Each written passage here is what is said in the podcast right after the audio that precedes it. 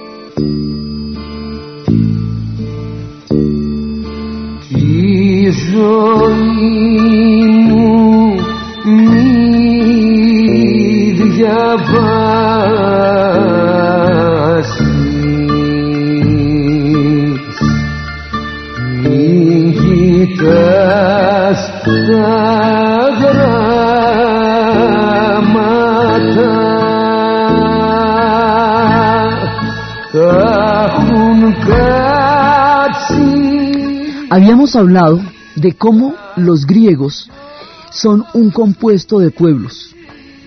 Eran originariamente los pelasgos, que eran los que venían de Creta, directamente de la época del, Minotauro, los aqueos, que son los que están ligados a toda la, la Iliada y la Odisea, los que están emparentados con todos los dioses en, alrededor de estas, de estas epopeyas y de estos poemas, y los dorios.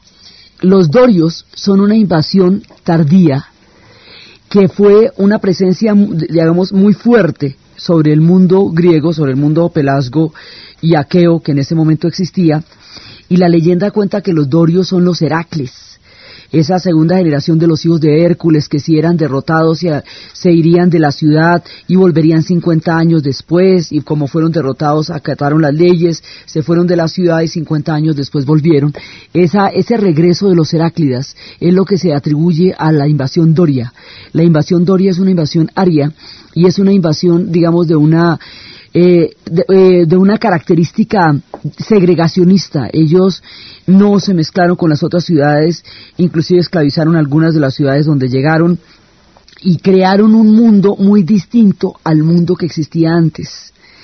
Hay una reacción a esta presencia de los dorios una reacción muy fuerte precisamente por la xenofobia que ellos traían, por el racismo que practicaban, por la, por la manera tan, tan fuerte y agresiva como se impusieron sobre el mundo griego y la reacción que hay a la invasión doria es lo que se llaman los jónicos. O sea, los jonios son una reacción, una cultura que se acuña como una reacción contra la invasión doria. Entonces, aquí hay una cantidad de vertientes distintas dentro del mundo griego.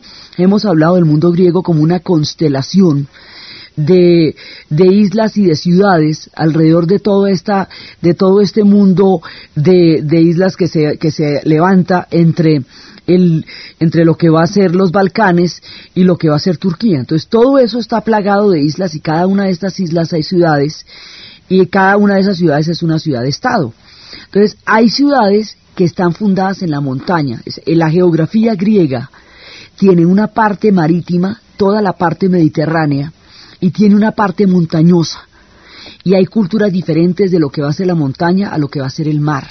La montaña va a tener unas características distintas y de la montaña van a venir otras vetas de civilización distintas a las que vienen del mar.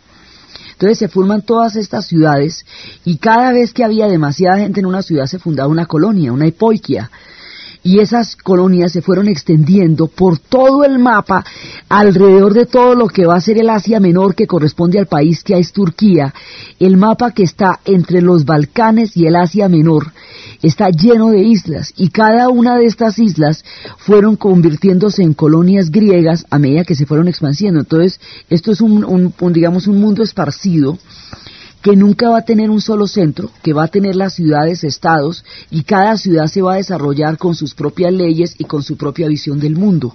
Va a haber una unidad cultural, pero nunca va a haber una unidad política, a no ser que los ataquen, pero digamos, la formación del mundo griego se da en un paréntesis en el cual en Europa no había ninguna civilización que los amenazara en ese momento y se permitió que un mundo así tuviera lugar y pudiera existir porque no se veía amenazado. Entonces, este mundo se va a ver amenazado después por los persas, por primera vez, pero para el momento en que los persas aparezcan, esto ya está bastante consolidado y está bastante desarrollado, lo suficiente como para poder enfrentarlos de la manera que ellos lo hicieron. Pero mientras tanto, cuando se va formando este mundo griego, no hay ningún imperio al occidente que esté en capacidad de, enfrentarlos de alguna manera o de amenazarlos. Esto les permite el tiempo para desarrollar la civilización y el pensamiento que llegaron a tener de todas las ciudades, hay muchísimas ciudades, pues eso está, está Tebas, está, mm, eh, está Argos, está Corinto, está, bueno, hay muchísimas ciudades, eh, todas las que usted quiera, ahí están, digamos, pues que son constelaciones, pero hay dos ciudades arquetípicas, es decir, dos ciudades en torno a las cuales se desarrollaron la mayor cantidad de ideas de lo que va a ser el pensamiento político de Occidente. Estas dos ciudades son Esparta y Atenas. Atenas y Esparta son los dos polos, las dos columnas, sobre las cuales se identifican las, ideas que van a conformar al mundo político de Occidente. Cada una de estas ciudades, de las demás ciudades, van a tener de una u otra manera variantes, eh, especificidades de, de estas dos columnas centrales que van a ser Esparta y Atenas. Entonces, Esparta va a ser una ciudad que se llama la Esparcida. La ciudad esparcida, porque es una ciudad sobre el valle, de, de, sobre un valle que es donde la ciudad se va como a, a, formar a, manera de esparcimiento, por eso se llama la esparcida, el valle se llama el Valle de Lacón. Y el que va a fundar sus leyes es un tipo que se va a llamar Licurgo. Como los espartanos eran una sociedad guerrera, y lo suyo eran las armas y no la educación, ni la grandilocuencia, ni la oratoria, hablaban muy poco y muy cortico. De ahí cuando, por ejemplo, una vez les mandaron un mensaje que unos iban a mandar unos visitantes a una ciudad y les mandaron contestar no. Entonces, cuando alguien no, no se expresa con fluidez, sino que habla muy poco y dice muy poco de lo que, de lo que se le está preguntando, se le dice que es lacónico. Por el valle de Lacón, donde quedaba Esparta, la esparcida. Esparta es una sociedad guerrera, las leyes que van a tener los espartanos son las leyes más duras del mundo. Licurgo dijo que se atribuyó a los dioses el haber sacado esas leyes que llevó a Esparta. Y como las leyes eran tan terribles, la gente se rebeló ferozmente contra las leyes que Licurgo imponía. Entonces, como una resistencia tan fuerte, porque eran leyes que negaban todo placer, toda alegría, todo, entonces él dijo, bueno, está bien, yo voy a irme. Cuando regrese, ustedes mientras tanto van a obedecer las leyes. Cuando yo regrese un día después de mi regreso, ya no entran en vigencia las leyes porque ya habré regresado. Hace ese trato con los espartanos. Todos los espartanos le dicen, bueno, vale. Y se va Licurgo y entonces en lugar de regresar se va para un, para un templo y se deja morir de hambre allá. Así que nunca regresó. Entonces las leyes ya no se pudieron nunca revocar se convirtieron en costumbre, crearon una sociedad y un modo de vivir que son los espartanos. Entonces, ¿cómo era esto? Esto era complicadísimo, porque es la estructura de las sociedades totalitarias, es la estructura de las sociedades guerreras. Es una ciudad que niega todo placer, todo confort, toda comodidad, toda alegría, es una ciudad que niega al espíritu dionisíaco que los mismos griegos habían mostrado como una de las esencias de la naturaleza humana. Entonces, la gente, los niños eran, hasta los siete años eran criados por las madres, después de los siete años eran criados por el Estado. Todo el pueblo era un pueblo guerrero, ellos no tenían un ejército, ellos eran un ejército, es una sociedad criada para la guerra. Todo el mundo está en función de la guerra. Los niños están siendo criados para esto, son soldados desde que nacieron, son soldados pequeños. Hay un criterio, desde que nacieron estamos hablando que cuando nacían los echaban en un pozo y si sobrevivían pues era que habían nacido fuertes y buenísimo. Y si no, pues fíjate, qué vaina. Entonces primero era el criterio de selección natural de, selección de supervivencia de más fuerte, en el sentido en que ni siquiera Darwin llegó a exposer de una manera tan, tan despiadada. Esto era a lo bestia. Sobrevivía el que había nacido para sobrevivir y las pruebas de supervivencia de hecho eran sumamente duras. Entonces, una vez que los niños sobrevivían a la lavada en, el agua helada y a todo lo que usted quiera, las madres los criaban. Y cuando ellos iban a la batalla, ya cuando eran guerreros grandes, los escudos de los, de los espartanos eran tan grandes que les servían de ataúd.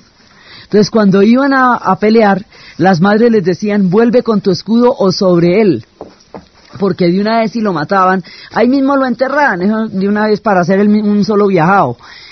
Bueno, la comida era magra y escasa, eh, la, dormida era dura, en camas duras, la, la gente no podía, digamos, no podía estar en situación de comodidad, no podía estar en situación de placer, era una negación a todo esto, era una sustitución de la alegría y del placer por el sacrificio. Y el sacrificio se convertía el sentido en el sentido de la vida. Era una negación del individuo en torno a la colectividad. Y la colectividad era la que mandaba en todo sentido. No podían existir voces individuales, sino solamente coros y coros marciales, coros de guerra. Entonces, cuando alguien trataba de cantar individualmente, pues no se podía. Eh, la, procreación era una función, digamos, eh, una función militar, por así decirlo. Entonces, el celibato estaba fuertemente castigado porque el celibato atentaba contra el espíritu de, reproducción de la sociedad.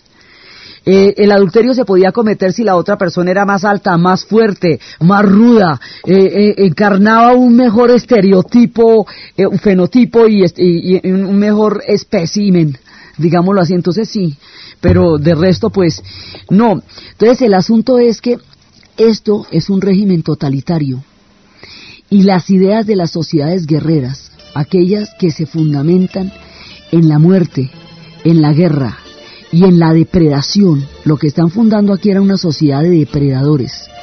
Y el origen de este tipo de pensamientos tan recurrentes en nuestro tiempo tiene lugar en Esparta la Esparcida. Oh,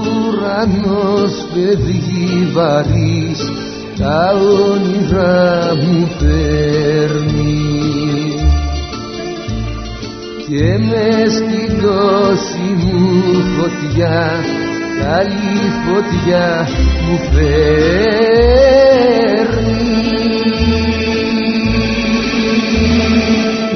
Δεν έχω μάτια Esparta se constituía en un tipo de sociedad guerrera. La guerra era el fin de la sociedad. Todo estaba distribuido en esa función. Entonces las mujeres tenían que proveer a los guerreros, el Estado tenía que educar a los guerreros, los guerreros tenían que aprender a depredarse entre sí para poder ser más adelante depredadores de los siguientes ejércitos. Una sociedad basada en la fuerza. Entonces ellos no tenían, eh, no desarrollaron literatura, no desarrollaron teatro, no desarrollaron ningún tipo de artes, no construyeron absolutamente nada más ni distinto de la guerra. Por eso, cuando más adelante fueran vencidos por un grupo de, por un puñado de soldados de Paminondas, cuando desapareció Esparta no quedó nada, porque no habían construido nada sino la fuerza. Y los imperios que viven por la fuerza, pues desaparecerán por la fuerza y no más. Entonces ya hoy por hoy, el viajero desprevenido que atraviese esos parajes se va a encontrar un pueblo chiquitico de cinco mil habitantes con un par de piedras, con un letrero que decía hemos cumplido no quedó nada. Del resto del mundo griego quedaron las estatuas, los monumentos, eh, las columnas dóricas, las columnas jónicas, las, los capiteles, bueno, quedaron una gran cantidad de vestigios de una civilización. De Esparta no quedó nada, porque lo que ellos, lo, lo suyo era el tropel, la fuerza. Entonces, ese espíritu espartano, que es un espíritu colectivo, que es un espíritu donde todo el mundo se tiene que sacrificar, no hay ningún tipo de, de libertad individual, de libertad de pensamiento, no hay ninguna forma de expresión que pueda, que pueda ser libremente acogida, porque además está impuesto supuestamente por los dioses, y Licurgo pues los engañó diciéndoles que era temporal y eso se convirtió en una costumbre, y la severidad era tal que un día fue un ciudadano de Sibaris, Sibaris era una ciudad de donde viene la palabra Sibarita, porque Sibaris era la ciudad más chévere porque era una ciudad dedicada mm, a la buena vida, a la comodidad, al placer, al deleite, a la culinaria, al baile. Entonces, los que venían de esa ciudad se llamaban sibaritas, por eso quien ama la buena vida se le dice sibarita. Un sibarita vino alguna vez a Esparta Y cuando vio las condiciones de vida, las camas en que dormían, lo que comían, el trato que recibían, la infancia que tenían, las relaciones familiares que tenían, dijo, los espartanos deben ser unos valerosos soldados. No me cabe ninguna duda, porque con esa vida tan miserable que tienen no deben tenerle ningún miedo a la muerte. No tienen básicamente nada que perder y era un poco, digamos, la severidad. Hoy por hoy, la severidad en las costumbres y en la vida se le dice cuando alguien es demasiado severo, se dice que, es, que tiene un espíritu espartano. De estas maquinarias de guerra, Esparta era una máquina de guerra. De estas maquinarias de guerra toman modelos, lo que más adelante serían los esquemas totalitaristas de, muy de las diferentes tendencias políticas que hubiera. Buena parte de esto se va a aplicar a los regímenes alemanes, a los regímenes italianos, mucho tiempo después, eh, se, toman de este tipo de sociedad, donde la guerra se hace la única forma de vivir, donde la ternura está totalmente prohibida, porque para crear sociedades guerreras hay que matar toda forma de ternura, hay que depredar el afecto, los lazos se tienen que romper, porque el corazón tiene que endurecerse para convertirse en una máquina de matar. La educación en este tipo de sociedades es una, una educación mutiladora en términos afectivos porque está hecha para concebir una máquina de guerra. Y es una máquina de guerra en condiciones rudas, porque por ejemplo los romanos más adelante desarrollarían una máquina de guerra poderosísima, pero un legionario romano, un tipo que comía bien, que tenía, tenía unas condiciones exigentes de entrenamiento militar, pero unas condiciones muy buenas de vida, y se tenía seguridad social, y tenía, los ejércitos romanos tendrían muchísimas ventajas y comodidades dentro de lo exigente que era su labor. Estos no. La exigencia estaba basada en el sacrificio y en la negación de todo placer.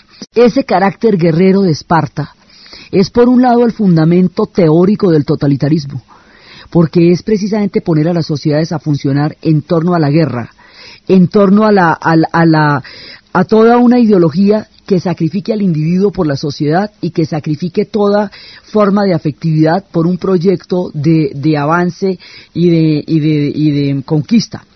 Por el otro lado, esa formidable fuerza militar hacía que el resto de las ciudades griegas se aliaran con ella con frecuencia cuando tuvieran o pidieran que ella saliera en su defensa, cuando se iban a enfrentar a la hora de las guerras.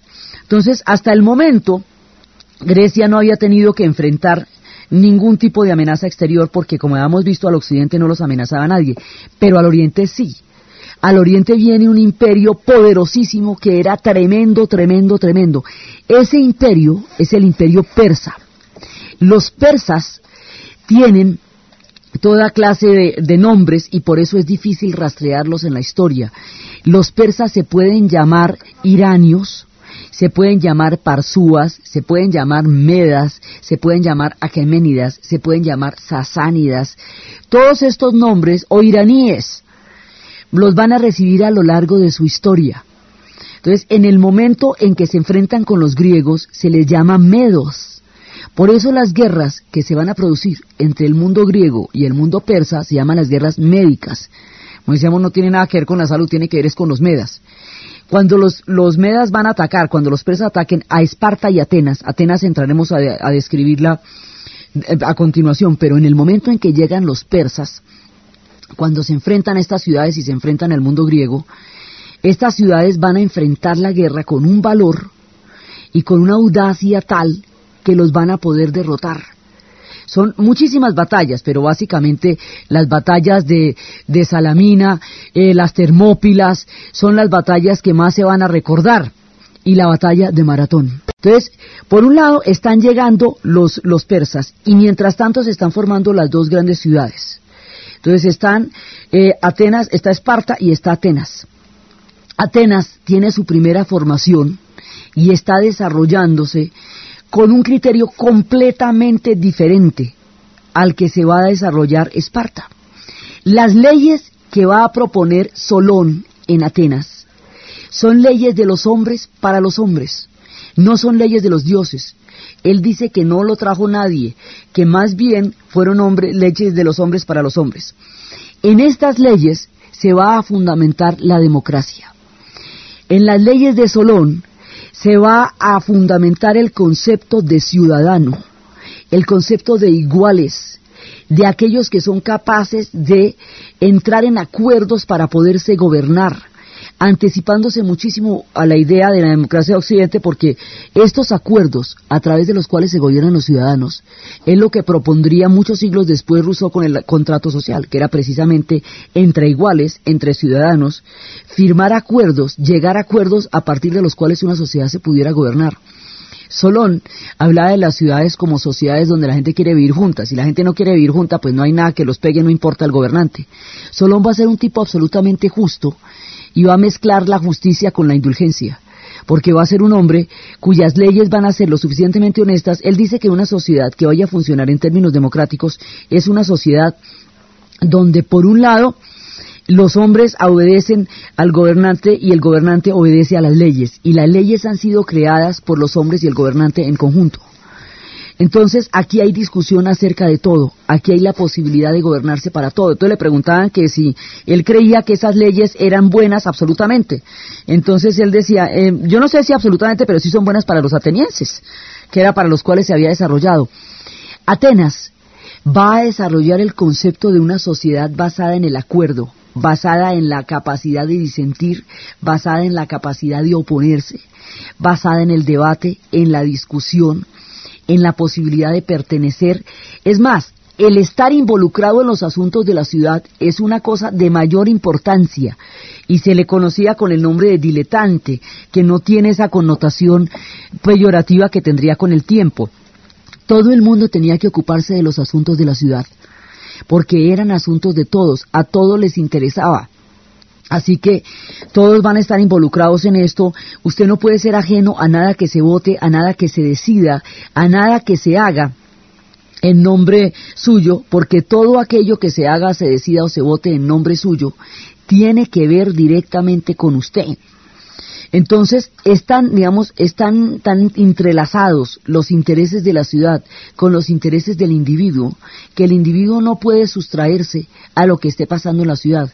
La democracia ateniense se basa en el individuo, porque es precisamente el individuo el que va a poder eh, votar y determinar eh, su opinión respecto a los destinos. Por eso habíamos hablado la vez pasada que en la democracia era donde se podía hacer la comedia, porque solamente enfrentando, solamente la sátira tiene lugar en una sociedad que sea capaz de tolerar la burla de los propios gobernantes.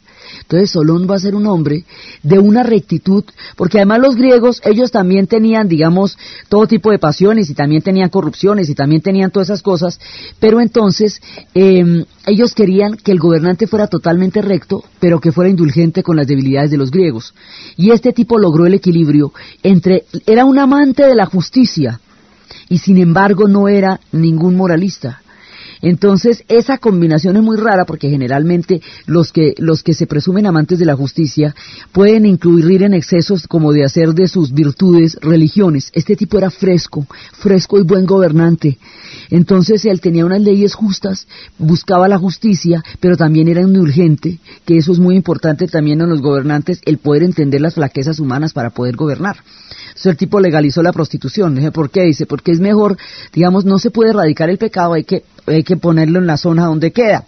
Eh, si, para las infidelidades había multas. No castigaba el celibato como si era terriblemente castigado en Esparta. Es decir, había una, una libre opción individual de vida al interior de una profunda y nutrida vida en común. Y de esa manera se lograba establecer un equilibrio entre las cosas que se tienen que decidir en comunidad y las opciones individuales que las personas hayan tenido o deseen tener con respecto a su propia vida. Eran ciudades pequeñas, se podían manejar en estos tamaños de población y va a establecer condiciones de igualdad, digamos en términos económicos, para que sea real el acceso a la democracia y la manera como este pueblo va a recibir su legado y a consolidarse a partir de las leyes de Solón es lo que vamos a ver después.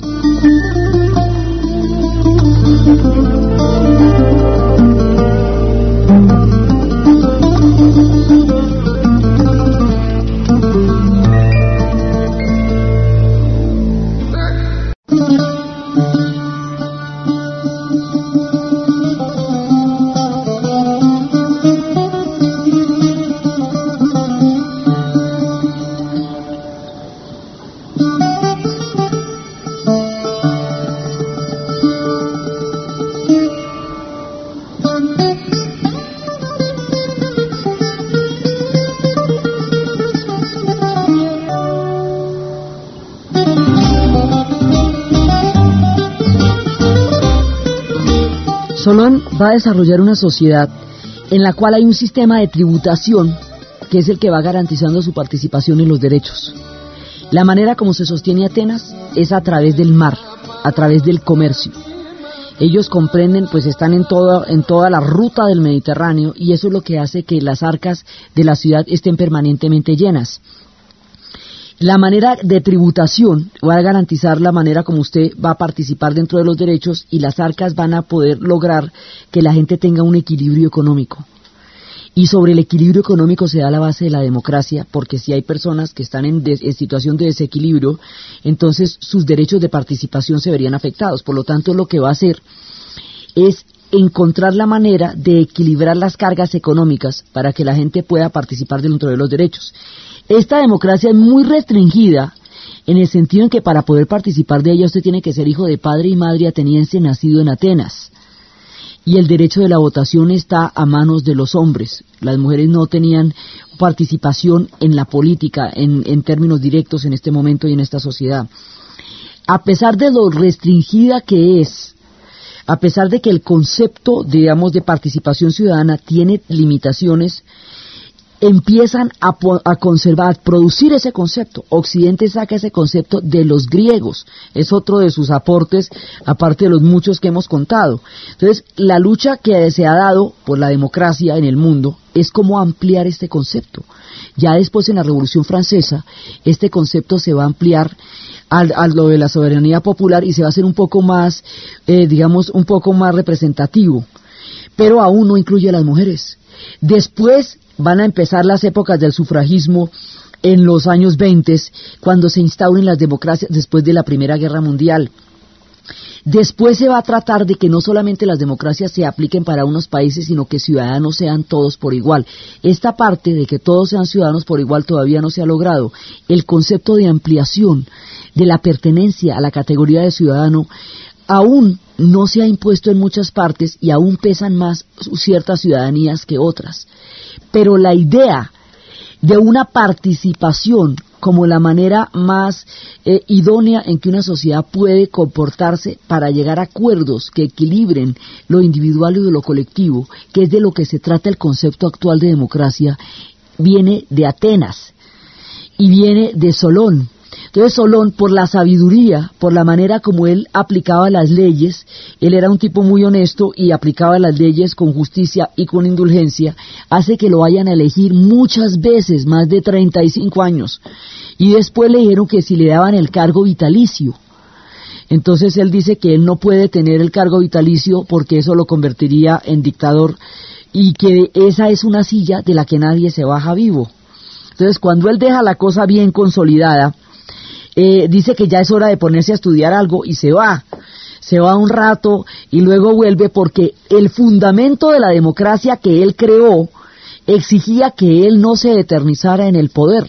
Era un verdadero seguidor de sus propias normas y de todo aquello que le habían que, que él había elegido. Se fue por allá y se averiguó el mito de la Atlántida y después llegó con el con el cuento de la Atlántida. La manera como este hombre gobernó fue tan ejemplar la idea como empezó a lograr los equilibrios, los equilibrios económicos, los equilibrios políticos, el concepto de igualdad, el concepto de pares, de ciudadanos, fue tan ejemplar que fue considerado uno de los siete sabios junto con, Tales de Mileto, con los, los famosos sabios de Solón que eran era la manera como los griegos reconocían. Imagínense que a usted el mundo griego lo reconozca como uno de sus sabios, habiendo todo ese combo que había allá de genios que lo consideraron un sabio era realmente un reconocimiento importantísimo y a este lo van a considerar un sabio. Él va a llevar adelante el mundo, la política es una preocupación constante del mundo griego. Aristóteles decía que el hombre es un animal político, es decir, es un animal que vive en sociedad, que, que su, es un, su ser se realiza en sociedad y la sociedad es la polis porque el mundo griego estaba desarrollado alrededor de las polis, y esa actividad que se hace en las polis, pues la política, porque es la actividad de la polis. Y como la polis es el poder del pueblo, Kratos significa poder y demos significa pueblo, democracia es el poder del pueblo. Entonces los griegos permanentemente hablaban de esto.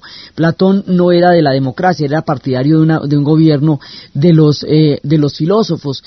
Ah, digamos, cada uno tiene una visión sobre la política. La visión de Solón y la manera como Solón lo produjo dentro de Atenas fue la que desarrolló el concepto de democracia en Occidente. Entonces, cuando eh, Atenas tiene una manera de vivir de la cual se siente profundamente orgullosa, y está dispuesta a defender su democracia a cualquier costo, porque no puede concebir la manera sino dentro de la libertad. Ahora, hay dentro de esto unas grandes paradojas, por eso cuando lleguen las guerras médicas los atenienses van a pelear con una dureza muy grande porque están defendiendo todo su concepto de vida y están defendiendo todo lo que han construido. Entonces, Solón va a ser el hombre que va a instrumentar la democracia. Y hay un personaje aquí de los que hace la historia para confundir a las personas cuando las ideas sobre la democracia y las ideas sobre la dictadura están claras y delimitadas. Hay un personaje perfectamente excepcional aquí, que se llama Pisistrato. Pisistrato era un tipo que un día lo dijeron que lo habían amenazado y entonces él dijo que necesitaba unos hombres que lo defendieran, con los cuales pudiera buscar al que lo estaba amenazando para defenderse. Solón inmediatamente advirtió que esto era peligrosísimo. Así que eh, le eh, dijo que eso era una cosa muy complicada. Tres veces intentó tomarse el poder Pisistrato. Lo logró alguna vez y luego lo bajaban del poder. Lo logró otra vez y lo bajaban del poder. Finalmente se logró subir al poder Pisistrato con la estrategia de que lo estaban amenazando y necesitaba defenderse. El, cuento de la defensa es bien complejo porque eso ya, eso solo lo tenía identificado. Pisistrato utilizó este estratagema para llegar al poder. Y llega al poder y se hace dictador, se hace tirano. Entonces todo el mundo dice, no, pues lo primero que este tipo va a hacer es derrocar las leyes de Solón para establecer un poder personal y un culto a la personalidad. Y resulta que no, que Pisistrato no tocó casi las leyes de Solón, que va a ser la reforma agraria más impresionante que se hizo en el mundo griego, tanto que durante siglos no hubo que volver a revisar eso, porque garantizó condiciones de igualdad a la gente en términos de posesión y de tenencia de la tierra. El tipo va a hacer una cantidad de maravillas y va a lograr una, una cantidad de cosas como dictador que casi que era imposible dentro de esa figura. Lo que él va a hacer como dictador es profundizar el sentido de la democracia ateniense. Aquí hay una paradoja, por eso decimos que estos personajes los hace la historia para confundir, me dicho, para cuando usted cree que las tiene claras, viene y se aparece un man de estos para que revise a ver que es, eh, digamos, que no hay cosas blancas o negras, ¿sí? Entonces, este personaje profundiza la democracia en Atenas, era simpatiquísimo, lograba a sus adversarios tornarlos en su favor a punta de, de comérselos a cuentos lograba convencer a la gente de que los intereses de él eran los intereses de toda la sociedad y de lo que él quería era lo que quería todo el mundo. Y logró mantenerse en el poder mucho tiempo y logró profundizar la democracia en Atenas con un régimen dictatorial, era, era una cosa completamente contradictoria. Sus hijos, al no tener su talento, sí ejercieron una dictadura de verdad y a eso sí los bajaron de ahí a través de una conspiración y a través de un montón de historias porque, porque ellos máximo se aguantaban a Pisistrato con todo y todo, porque lo que estaba haciendo era profundizando una serie de leyes que les daban derechos a todos. Pero ya cuando sus hijos intentaron ejercer una dictadura en el sentido tradicional de la palabra, ahí sí ya no se puede.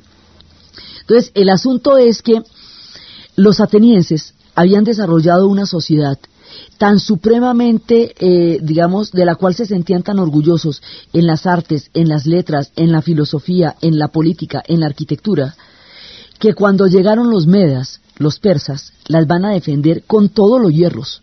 Entonces, los atenienses van a luchar muy duramente porque la pérdida de una guerra es la pérdida de toda la ciudad. Y los espartanos van a luchar muy duramente porque para eso vivían y de eso se trataba su sociedad. Y entre el poderío militar de Esparta y la voluntad de Atenas, van a parar a los persas. Y esto era imposible porque es que los persas ponen un ejército de un millón de hombres. El imperio persa era un señor imperio, pero era un imperio tremendo y era un imperio que había conquistado todo el oriente El mundo oriental en ese momento estaba bajo la influencia persa. Los persas van a tener una influencia importantísima, van a fundamentar más adelante el mundo árabe. Digamos, los persas son a oriente lo que los griegos son a occidente. Resulta que esta gente va a desarrollar las luchas más enconadas contra los persas. La primera vez, porque los griegos vienen agarrados entre ellos todo el tiempo y sus ciudades están en guerra todo el tiempo. Pero una cosa es que ellos se agarren entre ellos y otra que alguien se vaya a meter con Grecia. Cuando se van a meter con Grecia, todos los griegos se unen y se unen contra los medas, contra los persas. Y les van a dar durísimo. Entonces son las, las, famosas batallas, las de Salamina, las de las Termópilas y la batalla de Maratón. Esas son las batallas que se consideran que están, digamos, son los bestsellers dentro de las guerras médicas.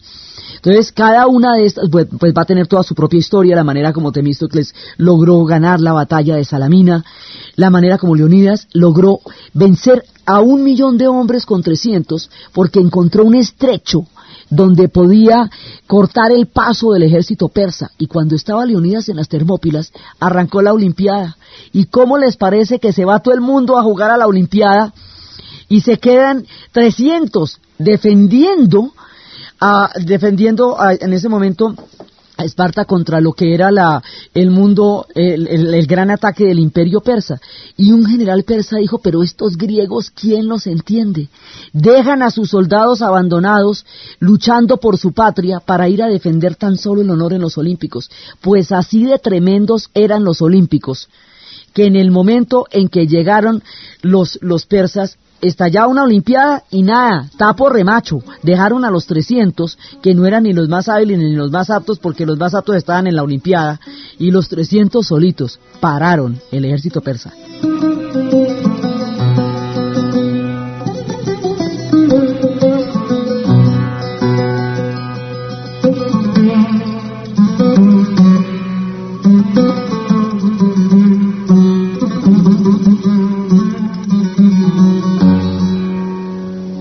Lograron parar a los persas, además muy a lo griego. Les dijo el oráculo, el oráculo que se tiene que consultar siempre, no había ninguna decisión que tomaran los griegos en ningún sentido, ni colectiva ni individual, que no estuviera consultada por el oráculo. Y el oráculo que habíamos hablado, el oráculo de Delfos, Delfos era el ombligo del mundo, y el oráculo tenía la historia de que Apolo había vencido a la serpiente Pitón, y se la había tragado y había y había tenido acceso a las piedras de donde emanaban unos vapores embriagantes que poseían a los hombres y les daban el raro don de la clarividencia. Por eso es que Apolo es capaz de desarrollar esa posibilidad de prever el futuro y la va a delegar sobre una, sobre una figura que precisamente por haber vencido el apitón, la figura se va a llamar la pitonisa. Y la pitonisa era la que daba el dictamen del oráculo y el oráculo, como hemos visto, hablaba raro. Entonces cuando vienen los persas les dice, tenéis que defenderos con murallas de madera. Y a ver, échele cabeza porque es que el oráculo no solamente tocaba consultarlo, sino que tocaba averiguar, interpretarlo. ¿Qué sería eso? Con murallas de madera. Mm. Entonces se ponen a pensar hasta que descubren que las murallas de madera son los barcos. Que lo que tienen que hacer es una gran flota para detener a los persas. ¿Por qué los persas son ejércitos de tierra? Ellos han venido por todas partes desde la tierra, atravesando el Asia y llegando a Europa, pero no son hombres de mar. Mientras que como estos tienen el doble carácter, ese doble carácter de mar y montaña, los espartanos eran montañeses habían construido una, una montaña, su ciudad sobre un valle tan escarpado y sobre unas montañas tan escarpadas que nunca necesitaron murallas porque esto era una cosa de dificilísimo acceso. Y los atenienses eran marítimos. Entonces combinaban todas estas cosas. Entre ellos vivían todo el tiempo peleando entre el mar y la montaña. Y las culturas del mar eran totalmente diferentes a las de la montaña. Pero a la hora de pelear con los persas, todo el mundo está de acuerdo. Entonces hacen los barcos y los barcos son los que van a vencer a los persas porque los persas en la navegación no tienen esa pericia, son hombres de tierra, en cambio los griegos pues son eminentemente marineros. Toda la, ese mundo griego es un mundo de islas. Entonces es así que los van a lograr vencer. Y hay un momento en que si ellos perdían una batalla, tocaba quemar Atenas y tocaba irse, porque donde los persas llegaban, pasaban a cuchillo a la ciudad, así eran las guerras. Si usted perdía una batalla, acababan con todo el mundo y los hacían esclavos y los convertían, mejor dicho, el mundo libre que ellos habían construido desaparecía en el momento en que se fuera a perder una batalla. Entonces, en una de estas batallas, la famosa batalla de Maratón, un soldado anónimo tiene que avisar a la ciudad que ganaron, pero no era posible que ganaran porque los persas eran muchísimos. Tiene que avisar que ganaron para que no quemen la ciudad, para que no huyan, tiene que avisarlo tan pronto como pueda antes de que se tome esa terrible decisión y ellos están esperando el resultado de la batalla. Este soldado va a correr 42 kilómetros para avisarles que ganaron la batalla de Maratón, y cuando llega con la noticia, salva la ciudad. Los atenienses saben que ya no tienen que irse, que han vencido, lo imposible ha pasado, han vencido a los persas, y este hombre cae totalmente desplomado por el esfuerzo y muere inmediatamente después de haber dado la noticia. Nunca en los Olímpicos existió la maratón, pero en la era de, los, de, las épocas modernas, de las Olimpiadas, en honor a este hombre que salvó a Atenas, existe la prueba de maratón, que es precisamente caminar todos estos kilómetros. Es una, es una especie de carrera caminada en la cual se rinde homenaje al hombre que salvó Atenas con el esfuerzo máximo de su vida para dar la noticia. Entonces todas estas batallas van conformando su historia contra los persas. Lo importante, la verdadera importancia de las guerras médicas es que el hecho de que los griegos le hubieran ganado a los persas determina y que los persas hubieran parado ahí su expansión que venía por todo el oriente, determina que exista Occidente. Si los griegos hubieran perdido, que entre otras cosas era lo más probable porque se enfrentaban a ejércitos formidables, se salvaban era porque por la disciplina con la que ellos peleaban, porque ellos empezaron a crear tácticas de guerra absolutamente disciplinadas, las falanges y todo eso, y, y mientras que los otros eran un ejército gigantesco pero peleaban en hordas. Si los griegos hubieran sido vencidos por los persas, los persas hubieran continuado su influencia por todo el Mediterráneo, y el mundo tendría las culturas orientales. La influencia sería de Oriente, nuestra historia sería totalmente diferente, tendríamos como referente a los persas, que eran una gran civilización también, y era una civilización poderosísima y una civilización absolutamente rica, pero tenía otro, era otra historia distinta, completamente distinta. Oriente, que era de donde parten las civilizaciones, hubiera llegado al Mediterráneo y el desarrollo del mundo mediterráneo hubiera sido un desarrollo oriental. Pero al no poder entrar los persas en Occidente por haber perdido la batalla frente a los griegos, los griegos van a poder existir como cultura y como civilización. Si no hubieran sido una civilización sometida por los persas y la influencia hubiera dado otro resultado cultural completamente diferente al que estamos contando. Mejor, peor, no se sabe, distinto solamente. Pero el hecho de haberlos podido parar, permite la existencia del mundo griego, porque realmente eran los únicos que los amenazaron durante muchísimo tiempo y los únicos que podrían en un momento dado ofrecer una rivalidad seria con el mundo griego.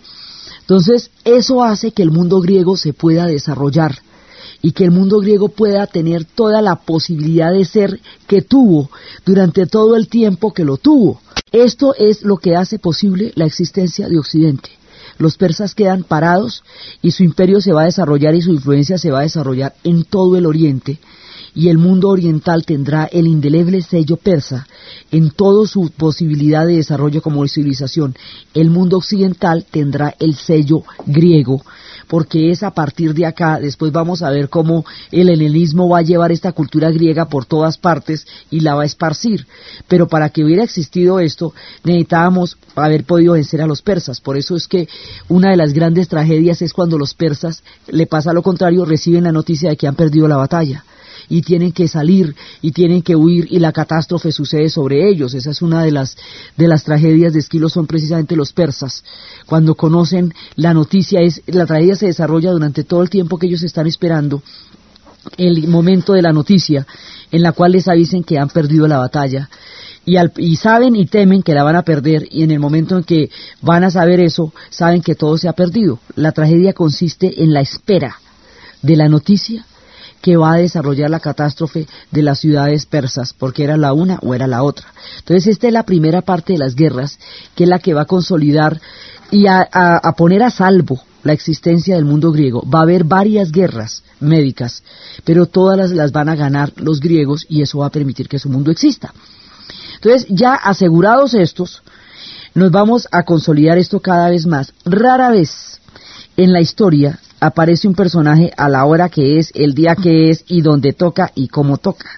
Muchas sociedades pueden haber tenido Platones y pueden haber tenido Aristóteles y pueden haber tenido Solones y pueden haber tenido Tales y pueden haber tenido todos estos genios, pero si esas sociedades o Césares o Augustos o Napoleones o Washington, pero si esas sociedades no están listas para entender estos hombres, en lugar de acabar en la gloria, acaban en la horca.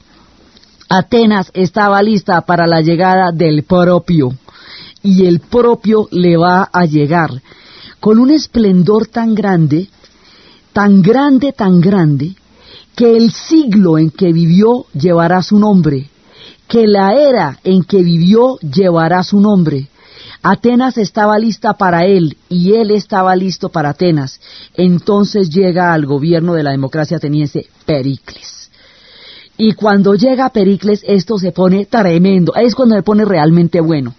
Porque la era en que gobernó Pericles determinaba una madurez en el desarrollo del mundo griego y del mundo ateniense, que es cuando van a florecer todas las artes, que es cuando van a florecer todas las letras, que es cuando va a florecer toda la, escultura, es cuando es la filosofía llega a su punto cumbre.